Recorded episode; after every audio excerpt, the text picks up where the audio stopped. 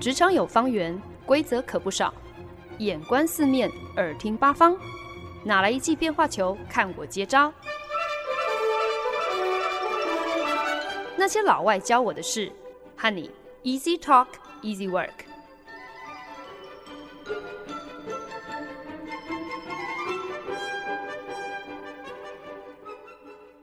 您现在收听的是《那些老外教我的事》，我是节目主持人焕恩。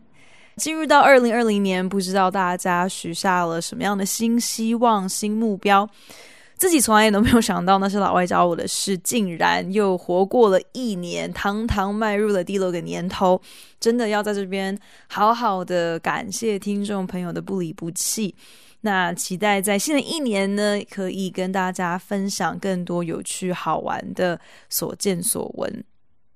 说到新的一年的各种新希望、新目标，马上映入我脑海的英文单字是 accountability。accountability 这个字，如果只是把它翻译成中文的话，其实呢就是有负责、尽责的意思。会想到这个单字，不外乎就是因为当你在新的一年定下了新目标、许下新愿望之后，想要逐一实践这些项目。意味着你必须要把这些目标视为己任，必须要 be accountable。可是说到这边呢，恐怕大家就会问啦：责任的英文不是叫做 responsibility 吗？那所以 responsibility 跟 accountability 这两个字有什么不同啊？可不可以交替使用呢？其实，从中文翻译上，乍看之下，两个单字虽然好像都有负责任的意思，那大家也常常会将两个字混为一谈。可是，其实呢，responsibility 跟 accountability 有非常不同的差异，交替使用其实并不恰当。虽然两个单字都有尽责的意思，可是呢，两者最大的差异就在于 responsibility 在形容的这样的责任，其实呢是可以共享或者是共同承担的责任。比方说呢，你在工作上有一些主管交付的任务，那这些 responsibility 是可以跟你的团队其他成员一起分担的。比方说，一起负责一个报告啦，或者是一起负责一个专案等等。但是讲到 accountability 这个关键差异就在于，accountability 这个是专属于你个人的责任，是你必须要独立承担的，你有完全的 ownership。所以呢，更正确的翻译应该就是 accountability 是你责无旁贷。不能够推卸的职责。另外呢，responsibility 往往指的是特定项目的责任，就好像一家人呃可以共同来分担做家事的 responsibility。可是呢，我负责的项目可能是洗碗，那哥哥负责的项目可能就是吸地拖地。可是 accountability 就不一样了。Accountability 在这边呢，其实强调的是对于结果来负责，是在事情发生之后，不论今天结果好或者是坏，be accountable 意味着就是你对既定的结局来负全责。除此之外呢，responsibility 更多时候呢，其实是针对明确。而特定的工作项目哦，或者是既定的流程，以及可能是白纸黑字已经表定的工作职位上的划分权责，所以是很很清楚的。可是呢，accountability 其实呢，就是意思是你要肩负起，为了要确保一件事情成功，在这其中所有的环节，即便有很多的细节，或者是很多的项目在。你执行的过程当中可能是混沌不明的啊，但是你要能够对一件事情做到 accountable，意味着不不论如何，你都将责无旁贷的竭尽所能去完成所有你分内的额外的必要的，但求能够圆满达成任务。这也就是为什么，当我们讲到可能对于不管是一个公司或者是一个国家的领导人对他们的监督的时候，其实我们要求的并不只是要这这些在位者他们能够 be responsible。这已经是好像尽到本分，这是理所当然的。我们反而会有一个更高的标准，会更要求他们要能够 be accountable。简单来说呢，就是我们会要求这些在位的领导人，他们必须要来为自己的言行举止负全责，不牵拖，不强辩。不打太极，也不答非所问，能够有肩膀、有骨气的来诚实面对自己所有的功过，来承担自己的决定、自己的选择还有行为所带来的结果。在新的一年，accountability 这个概念，我觉得是好像是最难让人忽视的。毕竟呢，就在这一个时间点，这就是一个。呃，我们会想要来改过自新，想要来定定全新目标，呃，是一个我们觉得好像一切归零，我们可以忘记背后努力面前的一个机会。那至于是否能够逐一达成自己在开年时的这些崭新期许，往往就要来看看自己能不能够 hold yourself accountable，是不是能够确保自己。能够为个人的行为、个人的决定、个人的选择，责无旁贷的负起全责。我好像曾经看过某一个研究数据，指出呢，一月份是健身房拼业绩的高峰期，更是大家的健康意识最为高涨的期间哦。那嗯，好多年年前，在我还在食品公司卖面粉啊、卖冷冻面团的时候，其实呢，我们都很清楚知道哦，一月到二月期间，对我们来说，对于烘焙产品来说，其实就是我们的淡季。啊，因为呢，开年的头两个月，大家对于甜腻腻的淀粉哦，好像都有某种超人的抵抗力。即便是爱吃那个甜死人不偿命的各种甜点的美国人，也忽然之间在那两个月，呃，可以对整个烘焙产品的走道，就是超级市场的那个那那个区域哦，完全是视若无睹，整个就是可以路过都无动于衷。可是这样的坚韧意志力，当然都好景不长喽。可能才刚刚开始下定决心，就已经在倒数了。很多人的新年新希望，不管是想要戒烟啊、戒酒啊，还是戒糖啊、减肥啊，基本上根据统计，好像大多在开年的第二个礼拜就会破功。很多专家就会分享啊，你如果想要能够坚持住，想要能够抵挡自己的惰性，克服自己的软弱，逼迫自己为自己在 可能呃开年的第一天、第二天所做的这些决定下的决心负责到底，要 hold yourself accountable，不外乎就是几个 pebble 嘛，包括像是呃把对自己的这些期许还有承诺写下来。那其实我觉得也蛮蛮奇妙的，这是一个很奇妙的一个在心理学上头的一个效果，就是有些东西当它是白纸黑字的呈现在我们的眼前，好像就会莫名的让我们在心理上觉得这带有某种约束力，好像自己已经签了某个和自己的合约哦，那画押之后你就不可以不应该轻易的反悔。啊，所以当你想要放弃，或者是想要作弊的时候，因为你知道你曾经签过一个合约，甚至有那一张纸在面前，你反而比较不会那么轻易的就让自己耍赖哦。我的侄子快要满三岁了，那吃饭啊、穿鞋啊这些小事情，他基本上都有呃自理的能力。可是呢，就是因为不久之前才刚当了哥哥嘛，那可能就是为了要争宠。所以呢，行为上多少有一些些的退化，会故意撒娇啊，或者是没事就嚷嚷说“我不会，帮我”，啊、就要人家替他穿鞋啊，喂他吃饭。那我的嫂嫂就很有智慧的想到一招，就决定要来跟小朋友约法三章哦，就说：诶，今天只要你自己能够乖乖的一个人把饭吃完。那每餐你都有奖品可以拿哦，然后还煞有其事的让侄子在一张纸上，就是图文解字的鬼画符了一张契约似的，在这张纸上很清楚的载明了今天他只要自己吃饭就有好礼相送这样的一个交换条件。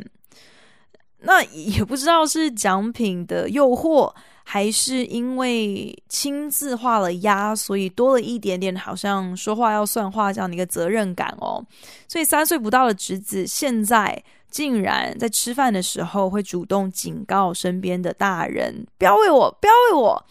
因为他很清楚知道自己必须要履行什么样子的义务，才能够获得什么样的奖励。或许我们如果真的想要能够责无旁贷的来履行我们的新年新目标，好像要么就得要替自己设计一点我们无法抗拒的诱因，不然呢，呃，可能可以考虑一下白纸黑字来跟自己立个契约这一招。如果对三岁不到的小孩有用的话，或许我们也可以如法炮制一下。当然呢，或许对现代人来说，最具约束力的，会让你不得不为自己的言行举止负责的不二法门，就是直接在社群平台上公开表态啊。毕竟，呃，这年头好像，如果你不是在社群平台上公告，那事情就不算数似的哦。就好像如果你我今天不是脸书上的朋友，那我们就不算真的朋友。又或者，如果没有抢先将自己的大头照换成什么哪一个正夯的议题所特别设计的呃头贴的什么色调或者是标志，那就表示你不够关心时事。又或者啊、呃，与其直接拿起电话亲口去祝福人家生日快乐，呃。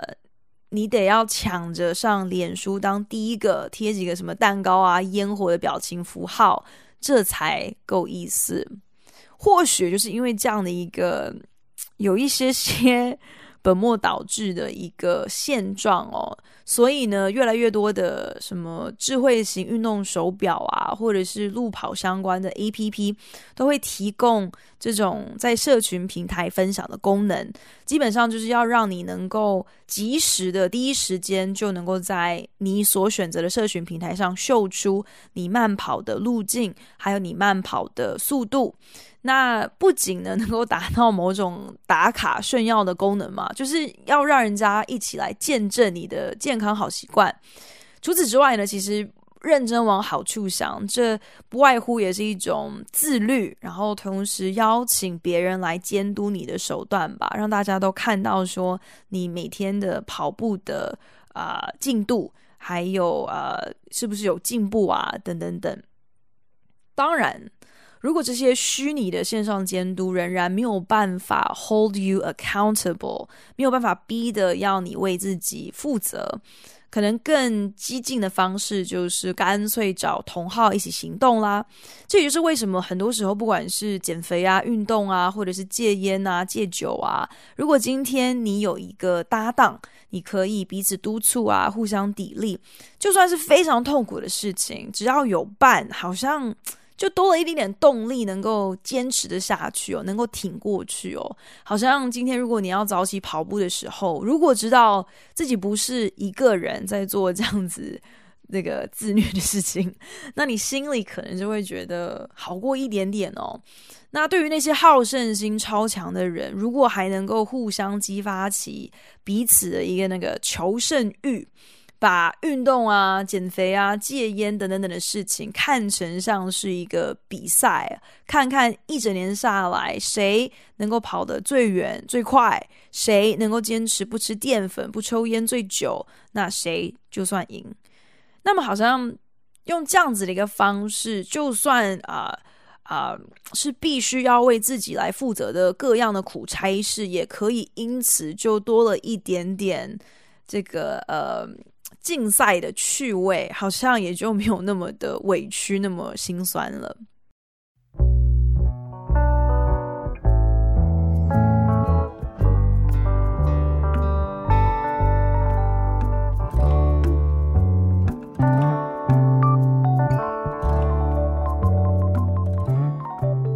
您现在收听的是那些老外教我的事我是节目主持人焕恩。每一年到了这个时候，好像不免俗的就要来聊一聊关于新年新希望的疏忽即逝哦。常常是在开年的头两个礼拜，想要完成某一个目标的决心，哇，就像烟火一样热情灿烂啊！诶，可是呢，也也很像烟火一样来得快，去得也快哦。就是耀眼，其实也只有那一瞬间，然后下一秒就半点痕迹都没有的消失不见了。也是在这个时候呢，accountability，替自己负全责这个概念最受瞩目哦。因为大家都知道，若你真的想要完成任何一件自己所开出来的新希望，你如果没有一点点 accountability，没有一点点想要啊。为自己的选择负全部责任，这样的一个心态，那是不行的。可是呢，往往大家又苦于没有一个章法，可以真的来约束自己，不要半途而废。认真说来呢，我们最常定定的一些新年新希望，不外乎就是新习惯的养成啊，或者是坏习惯的摒除。那基本上好像都跟行为上的改变是脱不了关系的。我好像曾经不知道在哪里看过有一个说法，就是讲到说一个习惯的养成，除了你需要一定频率的重复性之外，去帮助你建立所谓的啊、muscle memory，所谓的肌肉记忆，让你可以把。习惯变成是一种惯性，变成是一种反射动作哦。那想要达到这一步的最关键点，就是你必须要先找出你想要改正的行为，它的触发点，它的 trigger point 是什么。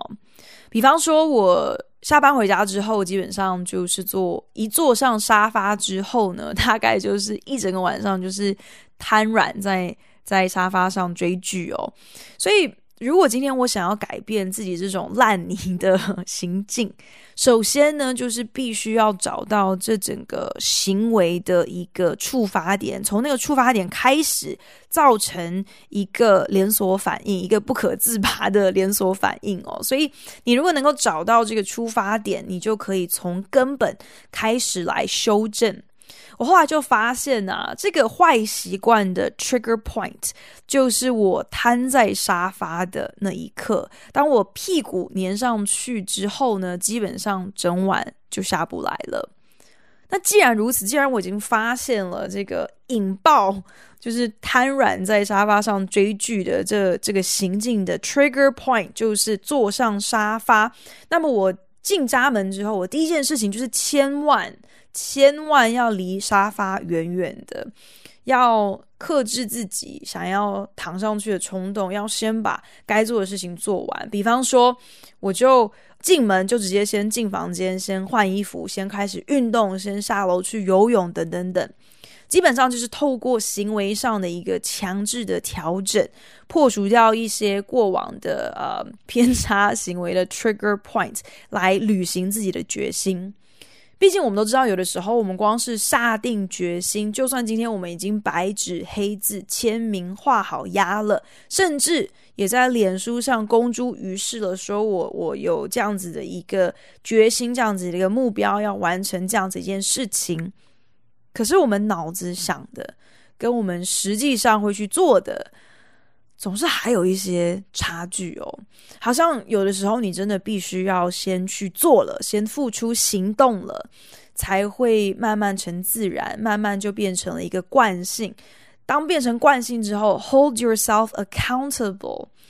这就好像不再是一个你必须要按时缴交的作业了，反而。就变成了一个很自然而然的状态，就好像是原厂设定一样，是可以不经思考的天经地义。我前不久去看戏的时候，那因为刚好呃二楼前排的位置都空无一人哦，所以其实，在揭幕之前，招待的工作人员就已经很好心的跟后排的观众说：“哎，我知道你们每一个。” 都在摩拳擦掌，想要换到前面一点的位置哦。我就是提醒大家，麻烦至少等到中场休息之后再换，因为中场休息之后就是可以很确定知道说这些位置一定是空的，没有人的。那戏演到中场休息的时候，灯才一亮，我就一个箭步抢到了前排一个靠走道的位置。那快要熄灯，下半场就要开始的时候，忽然就有人从我的后面很用力的拍了拍我的肩膀。我回头一看，原来是后排坐着一位老先生，非常不客气的问我说：“这是你的位置吗？”毕竟。上半场的时候，他前排半个人都没有嘛，所以现在突然多冒出了一个人，就也特别显眼啊。那中场换座位，这明明就已经是招待人员已经同意的，就是 OK 的一个行为。所以就算今天这不是我当初买的位置，现在也算是我的位置啦，因为人家已经说换位置 OK 嘛。可是对于说谎这件事情呢？我觉得我还蛮自然的，已经有一些内建的反设定了，就是觉得说谎是一个需要杜绝的行为，呃，很天经地义到我觉得根本也说不上是有什么 accountability 哦，不是一个什么责无旁贷，呃，会会呃要确保自己不说谎这样的一个问题，反而是一个啊、呃，这已经是一个初始设定，是我的一个本能反应，所以我就很自然的、很诚实的回答说。哦，呃，不，这这并不是我我的位置。不过呢，在这样的一个情况之下，我后来才发现，其实诚实并不是永远都是上上策。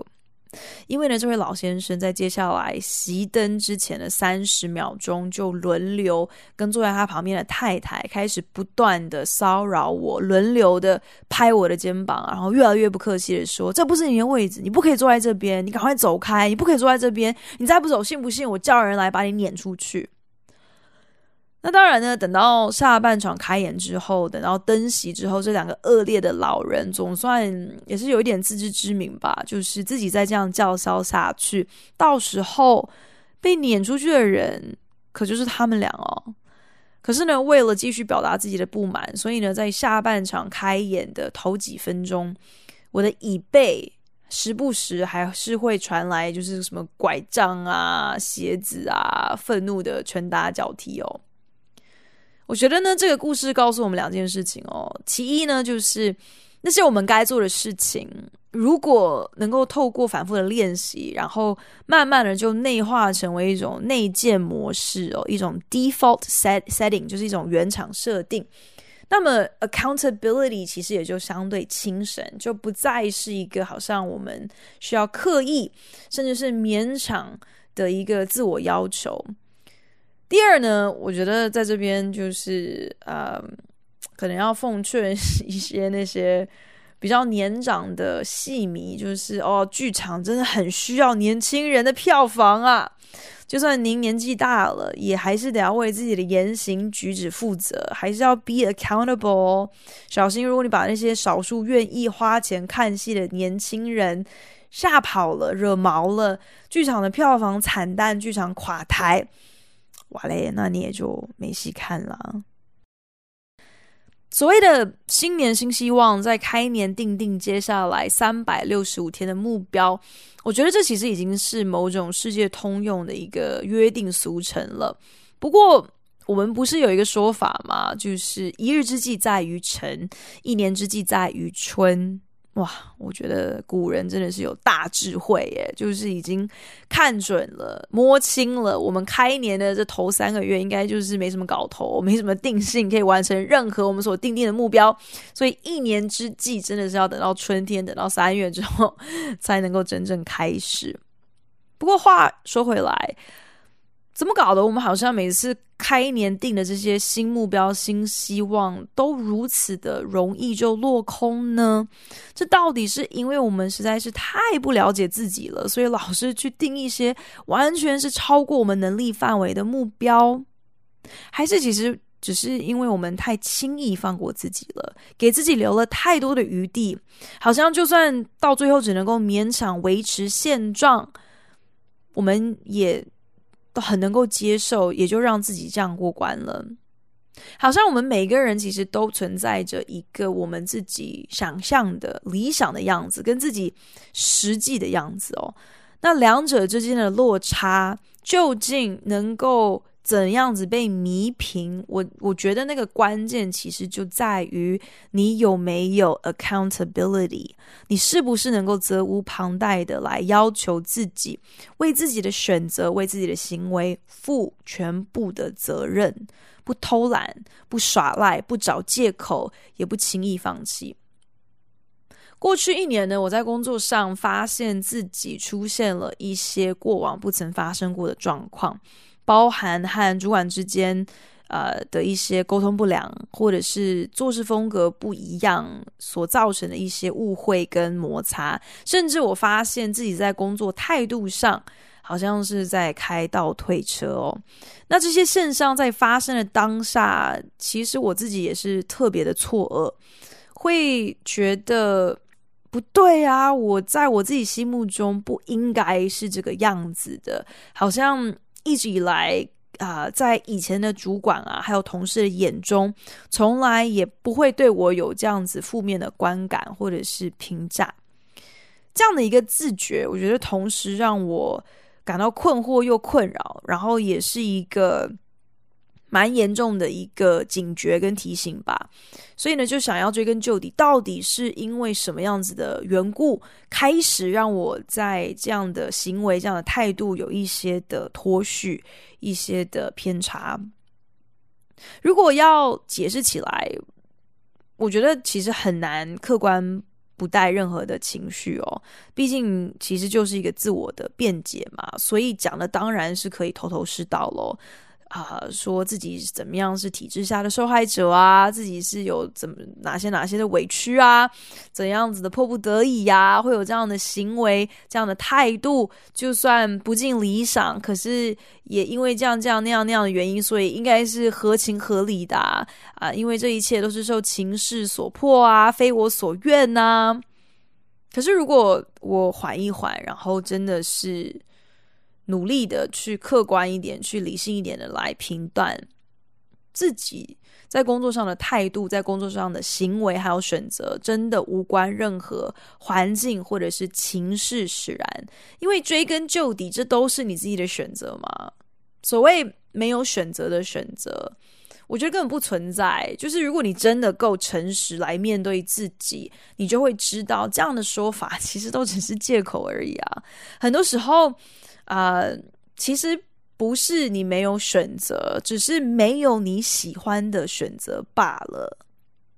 所以你你取巧，你你钻漏洞，你偷懒，你强辩，你找借口，你找各种理由，反正千错万错都不是你的错。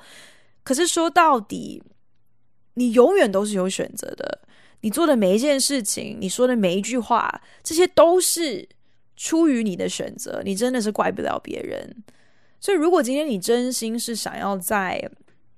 你或者我已经自觉有一些脱序的行为、有些偏差的态度上，你想要寻求一点的转机，那么就真的必须要从为自己的行为负全责 （hold myself accountable） 开始做起。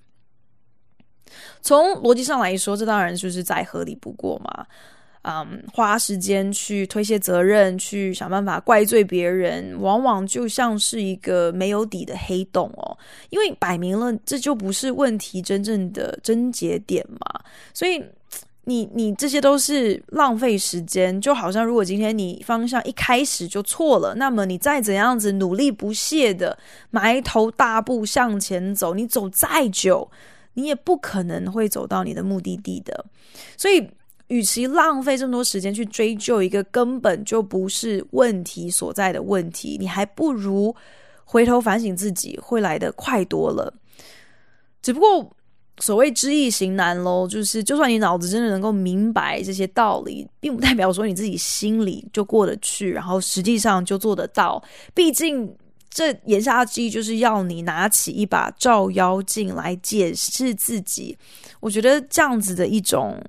对自己的诚实，对自己的严厉，真的是谈何容易啊！除非你做好了准备，准备好要狠心绝情的来诚实对待自己，自己到底是哪里不对了，哪里做错了，你完全不包庇，完全的就是要揭发自己的啊、这些错误，自己的这些过犯，否则你真的是永远都不会有任何转换的空间，没有任何进步的可能。面对那个理想的自己，还有那个实际的自己，不把两者之间的落差当做一回事，我我觉得就某种程度上来说，就是一种很鸵鸟的逃避心态吧，不愿意去面对自己的 accountability。那当然，虽然说我们也没有必要，好像要去设定一个不切实际的高标准来把自己逼死哦。可是，如果今天你知道你有一些进步的空间，你知道，你好像不应该找尽各种借口，让自己太过轻易的就赖皮不认账，就任性继续这样子呃任意妄为啊、我觉得有必要来好好面对如何让自己可以 be accountable。工作上头遇到不尽如意的事，其实我觉得是一个常态耶。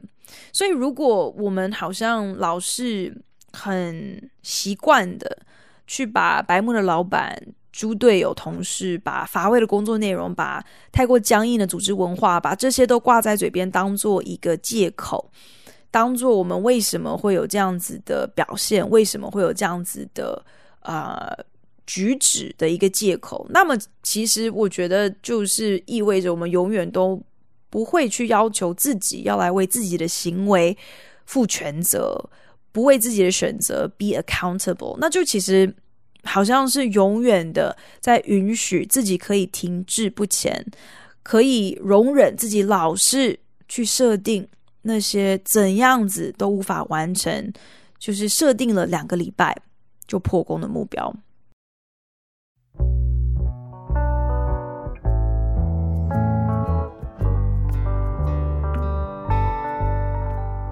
本节目由好家庭联盟网、台北 Bravo FM 九一点三、台中古典音乐台 FM 九七点七制作播出。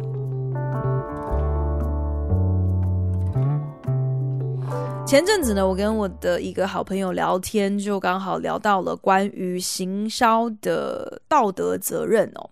简单来说呢，行销其实就是一个价值交换。那行销人的工作就是必须要传递。并且要来说服消费者，特定的产品他们具备了一定的价值。那如果你成功的话，你不仅能够去满足市场既有的需求，你甚至还可以创造出可能根本不存在的需求。比方说，你可能为了要多卖一盒巧克力。那你透过行销的手法，就把巧克力塑造成是一种宠爱自己的媒介，或者是你为了要多卖一双球鞋，所以呢，你就要让消费者相信，今天他们买的不仅仅是啊、一双最新人体工学设计的舒服气垫，而是呢啊、他们买的是一个再也不用被任何框架设限的一种生活态度。又或者你今天为了要多卖一台健身车，所以呢，你可以让消费者相信，他们今天花钱投资的，并不是一台回去会折磨死他们的机器，又占空间哦，又又搞得会让他很痛苦的机器哦。反而呢，你要他们投资的是一个可以维系夫妻关系，甚至是可以让他们感情加温的一个辅助道具哦，一个神队友。志在刺激买气跟消费的这样子的行销手段，是不是应该要负起某种程度一个怎么样子的道德责任啊？那当然，我们今天讲的不是说谎啊，或者是误导啊，或者是不实广告这样子的不孝手法，这些当然是不可取的，也应该要被规范和管束。嗯。我觉得讲起来，就是作为行销人，作为我们，我们要为什么东西负全责？我们要为什么东西 be accountable？其实就是要把分内的事情做好嘛，要能够竭尽所能的用正当而有创意的手法去了解市场，呃，去预测，然后来满足消费者的需求。可是，至于消费者买或不买，那我觉得那个是消费者他自己的 accountability，他必须要啊、为自己的选择来负责。特别是在现在科技如此发达、资讯那么的透明、网络评价盛起的时代，呃，我觉得还会被糊弄的消费者，今天你可能不是太过盲从。可能就是太过懒惰吧，你没有去做好货比三家的评估。我觉得，当然，呃，各家品牌、呃，行号在产业的规范内，呃，履行告知的义务之后，其实任何其他的要求，就是消费者，你如果对这个产品、对这个品牌有任何其他的期待，那其实是。呃，去去去验证，或者是去核对这样子的一个呃，你所真的在乎的价值，这个责任其实是在你的身上，而不全然是在呃品牌的身上。那我觉得一个很好的例子就是近年来呢，网络霸凌以及假新闻始终是呃最令大型社群平台头痛的一个问题。那就在几个月之前的脸书执行长呃 Zuckerberg，他在美国国会被新科议员质询到关于脸书究竟呃要如何来因应假新闻的相关措施的时候，事后各大报纷纷就是我觉得有一点是幸灾乐祸看好戏那样子，就是以 Zuckerberg 被打到趴啊怎样子大快人心云云来做呃比较耸动的一个新闻标题哦。可是平心而论哦。是否管束内容跟言论这件事情，在社群平台上怎么样子去管束内容还有言论？这并不是单纯的，好像你你啊、嗯、一面倒的疯狂去去痛骂脸书、痛骂 Zuckerberg 就能够轻易解决的。这背后其实是更加复杂的，其中也牵涉到就是脸书的定位，它的本质到底是什么？它是一个。内容的出版方，一个 publisher，还是只是单纯承载他人制作内容的一个平台，一个 platform。如果你是一个 publisher，你是一个内容的出版方，那基本上那个道理就像是你今天是一个报社，是一个电视台，你是一个实际的媒体频道，所以你既然有自制。的出版内容，你当然必须要为这些内容负责。你当然这些内容因此合理的应该要被管束，你必须要来呃有充分的掌握。可是如果你今天是以一个 platform 作为定位的话，你承载的是别人制作的内容，就算今天我们呃考虑到你的平台本身它的影响力如果很大，比方说呃脸书的用户有有几百万，呃甚至是有没有上亿的人口啊，所以它的这个呃触及率是非常高的。那当然好像自然你也应该就必须要为这个平台所播放传送出去的内容要负起一定的责任，要有一定程度的把关。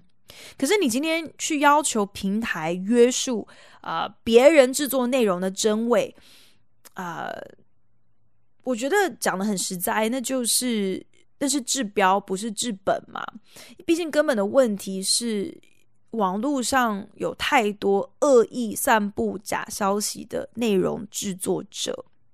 啊，以及有更多心甘情愿接收这些假新闻，根本懒得自己另外去核对、去查证的观众，就好像网络上使用者有太多是啊，乐在恶言相向、出言攻击别人的这样子的，呃，就是仗势者匿名的霸凌。那这样子的歪风其实是人性的问题，不是平台的问题。网络跟脸书都只是工具而已嘛。当然，呃，透过脸书这样的一个平台是有办法能够扩大散布这样子的一个恶意相向啊。可是说到底，真正的问题是人的问题，不是工具的问题。只不过脸书树大招风嘛，是一个很很容易的一个目标。今天要揪着他，找他做戴罪羔羊，好像替网络上所有的这些不好的东西、这些恶意、这些暴力来负责任。这样的一个手法，往往是啊、比好像今天要去要求每一个网络使用者要如何来为自己的行为、为自己的选择负全责，要来 be accountable，这相对容易多啦。好在呢，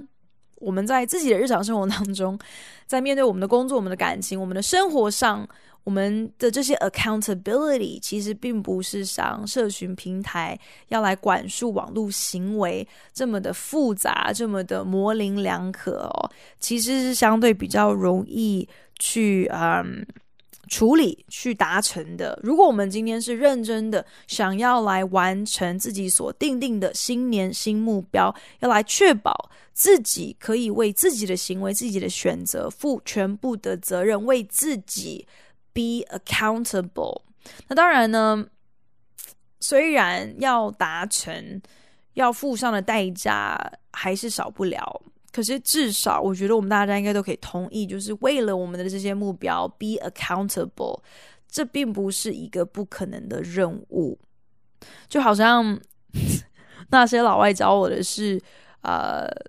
做了五年，现在进入到第六个年头，嗯。我觉得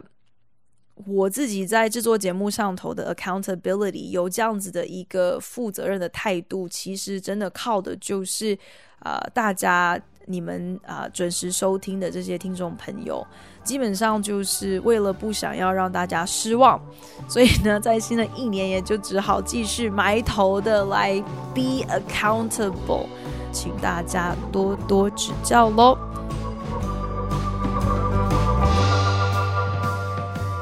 感谢您的收听，希望您听完这一集有一些收获。如果有任何建议，或是听完有什么样子的心得，都希望你可以在 Facebook 上搜寻那些老外教我的事，来跟我分享哦。对了，如果您是用 Apple Podcast 听这一集的话，请帮我评分五颗星或留言。如果您是用 Castbox、Spotify 等 APP 平台收听，也请你帮我分享给您的朋友。那我们就下一集再见喽，拜。